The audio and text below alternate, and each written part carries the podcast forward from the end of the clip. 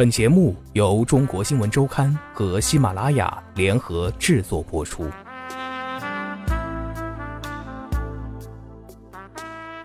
父亲是著名作家刘震云，母亲是著名公益律师郭建梅。在旁人眼中，刘雨玲的人生道路或注定顺遂，但这样的家庭带给她的并非资源和人脉的硬币。更多的是宽松的教育方式，以及让他得以自由观察和思考生活的能力。如果一句顶一万句在票房上胜利，其实是中国观众的胜利，也是市场的胜利。现在只能是顺其自然。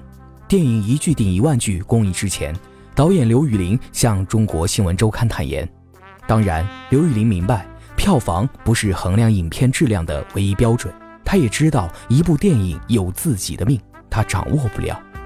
百货自有百客，他不就是靠他爸吗？刘玉玲的母亲郭建梅是中国第一位全职公益律师，在女儿首部电影作品上映前，她每天都在网上查看相关评论。看到类似这样的说法，她很担心，打电话给丈夫刘震云：“你太不了解你女儿了，她有思想准备，能承受这些，日子还长着呢。”简短的几句话后，刘震云挂掉了电话。他还是不放心，打给女儿的助理雨林姐，特别坚强，特别坦然。郭建梅还是不放心，小心翼翼地拨通了女儿的电话，试探性的问起：“说我仗着我爸呗。”刘玉玲随口提起，语气轻松，没有一点儿委屈和愤怒。在一场观众见面会上，大多数时候是刘震云在说，刘玉玲说的少。现场有观众便因此断定这个导演没什么思想。妈，你觉得我有思想吗？百货自有百客。刘玉玲最后这样总结。郭建梅这下放心了。刘玉玲今年二十八岁，有着比同龄人更加成熟的心智，这一点随他爸。接受中国新闻周刊采访当天，刘玉玲刚刚结束了一个视频访谈的录制，外卖已经送到。五分钟午餐时间之后，他准时出现在记者面前。我们开始吧。刘玉玲一身宽松白衣，长发全部被扎起，简单干练，说起话来也是一点都不啰嗦，不含糊。这一点也随他父亲刘震云。一句顶一万句，改编自刘震云的同名小说作品中的部分章节。小说获得过第八届茅盾文学奖，被有些评论称为中国的《百年孤独》。而刘宇玲在纽约大学电影学院读研期间，曾凭借留守儿童题材短片《门神》获得奥斯卡学生单元最佳叙事片奖。这样一来，一句顶一万句被寄予厚望，看似理所当然。事实上，抛开父亲的光环和此前的成就，刘宇玲的身份还是一名初出茅庐的新导演。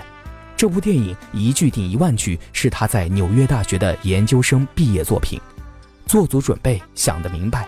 是刘震云选择合作对象的原则，做不到这一点，其他都免谈。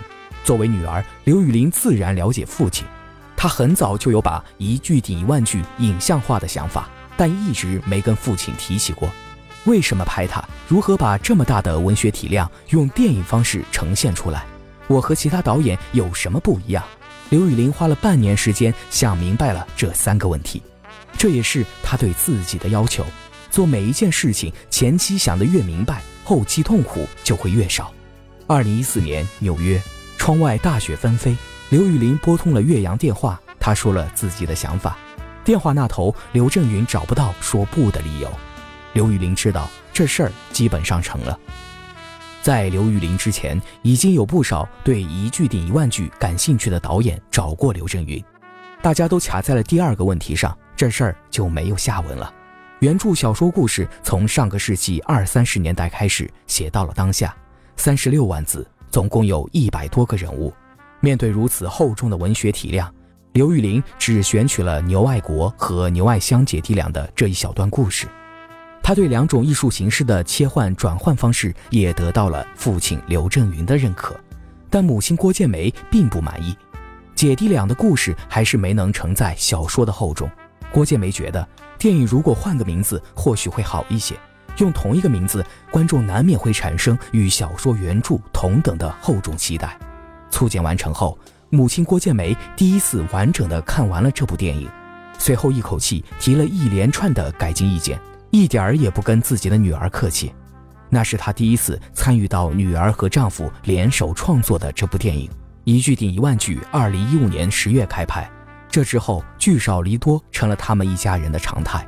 郭建梅只是偶尔在家的时候听到父女俩讨论剧本，经常发生争吵。电影一句顶一万句中，男主角牛爱国因为和妻子没话可说，导致婚姻出现问题，妻子出轨；女主角牛爱香为了找个说得上话的人而走进婚姻。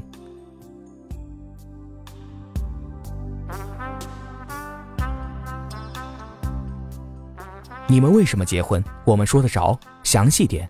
话还没说，都知道对方心里想着啥。这是影片开始时牛爱国和妻子庞丽娜在婚姻登记处简短的对话。后来牛爱国发现妻子出轨，在门外偷听，发现他们一晚上说的话比我们一年说的还要多。近两个小时的电影中，主人公多次重复说得着和说不着。郭建梅觉得台词显得重复，表达孤独可以更含蓄些。留给观众自己去感受会更好些。影片结束后，牛爱国在火车站看到挺着大肚子的妻子和他的情人，满脸怒气，转身走向旁边的水果摊，趁老板不注意偷走了水果刀，但又突然停下了脚步，站在那里，一下子想明白了一切，选择了放手和成全。你为什么不给他把关呢？电影拍摄期间，郭建梅去探班。他看到刘震云坐在监视器前看着，都是妞妞一个人在忙前忙后，成功也好，失败也好，就是要让他自己锻炼。刘震云解释，在拍摄现场，刘雨玲喊刘震云刘老师，刘震云喊刘雨玲刘导演，父女关系完全切换为合作关系。事实上，从刘震云答应把一句顶一万句的电影改编权交给刘雨玲的那一刻开始，两人就开始了一段新的相处模式。有事说事，没事不啰嗦。编剧刘震云负责剧本，导演刘雨玲负责拍摄，两人各司其职，互不干涉。电影中的牛爱国修鞋，妻子庞丽娜是纺织厂女工，牛爱国的妹妹牛爱香在街头卖火烧，后来找了个厨子做丈夫。牛爱国的女儿听说能吃上大虾，兴奋地陪姑姑去相亲。庞丽娜最大的梦想是去欧洲旅游，在通常的表述中，这是一群小人物的故事。但刘玉玲不认可把牛爱国们视为小人物的说法，这是我们在日常生活中每天都能碰到的普通人，在生活的洪流中也有他们的涡流和浅流。影片中有这样一幕：牛爱国打算杀了自己出轨的妻子，放心不下女儿，买了最贵的苹果去拜佛祖，求佛祖保佑他的女儿。那一刻，他不就是个顶天立地的父亲吗？刘玉玲说。要把这日常生活中的惊心动魄搬上荧幕，刘玉玲几乎在近期的每一次采访中都会重复这句话，语音平和，眼神坚定。